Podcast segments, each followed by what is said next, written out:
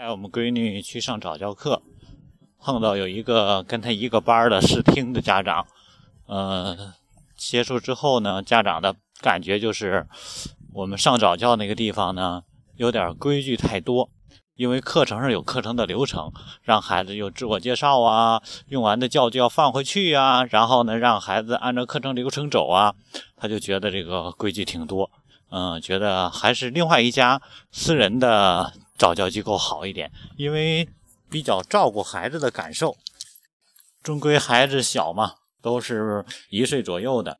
嗯，那块呢是哄孩子，只要孩子高兴。而这块呢，要让孩子按照规矩来走，所以说他更倾向于上那一块。而针对我们来说，也去过那里，在那块也去体验过。我们觉得我们想选择的是规矩这一块，所以说这让我就想到了一点：现在的社会上。我们会发现，很多年轻人更多的倾向于表达自我、彰显自我，用现代的词叫做个性。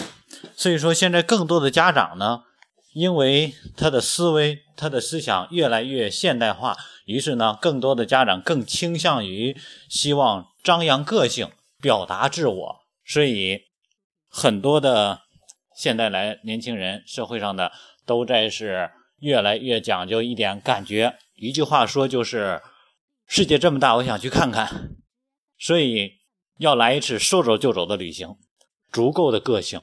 所以我就在想，社会到底需要让我们往哪方面发展呢？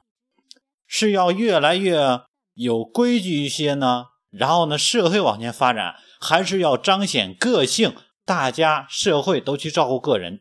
其实社会上之所以有些人可以个性。可以能够自我，是因为大多数人创造的环境给他机会。如果所有的人都个性，那你发现每个人都没有办法个性啊。比如说，我想说走就走的旅行，结果你一出门坐车，那个司机也说走就走了，你还坐什么车，对吧？啊，你想彰显个性，你说我今天不想上了，我就不上了。结果你发现，当你想上的时候，领导不想上，他不上了。当你想挣钱的时候，你发现单位人不想干了，你还有什么自由？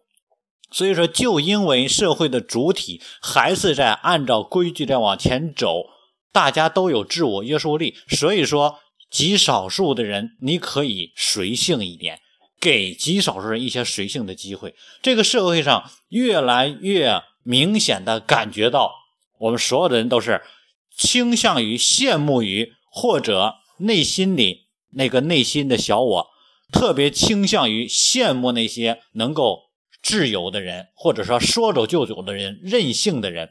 但是，当我们在生活中做事的时候，我们跟别人合作也好，或者跟别人交往的时候，我们更愿意跟那些稳定的人去交往。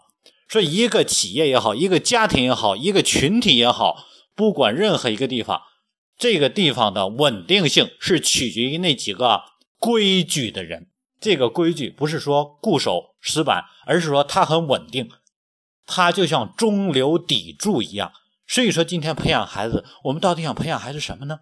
啊，针对我的选择，针对幼儿早教，其实我让孩子上早教没有太多的目的性，就是让孩子多一个环境。但是我希望他多的环境是让他建立一种意识，也就是说，没有目的其实也是有目的的，这是家长的认知，也就是家庭基因。所以说我本能的，我觉得孩子他要有规矩，在规矩范围内，他要有足够的自由。所以说正好刚才回来开车路上，听到收音机里边在讲一点，收音机里边讲说这个北京这个机场高速附近说新增进了一个设备，这个设备是什么呢？可移动式护栏监拍啊，这个东西很高很高大上。据说这个护栏啊是它在路边停着，然后呢你只要有人越护栏。闯这个道，直接他就能够拍下来，直接杜绝了当时很难监管的这个违法事件。因为什么？这个东西它跟机器人一样，它在那定定时的监拍，只要谁过来，它就监拍。不像人，我需要上下班，它全时监拍。然后当它没电的时候，它会自己移动到自己的充电桩的，给自己充电，就跟那个扫地机器人一样啊。所以你发现是不是很智能？所以说很多人就在说，哎，你看现在管理的越来越严了。包括违章的、拍摄的各种各样的先进设备，哎呀，这车没法开了。各位，是车没法开了吗？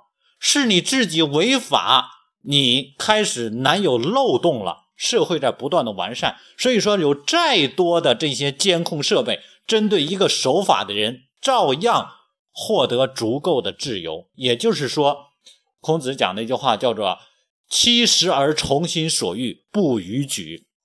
如果我们还是从小建立规则意识，在它规则范围内，其实它是很自由的。但是你一直习惯突破规则，当被人圈起来的时候，你会觉得很不自由。世界这么大，难道你非得要突破既有的生活规矩去走世界吗？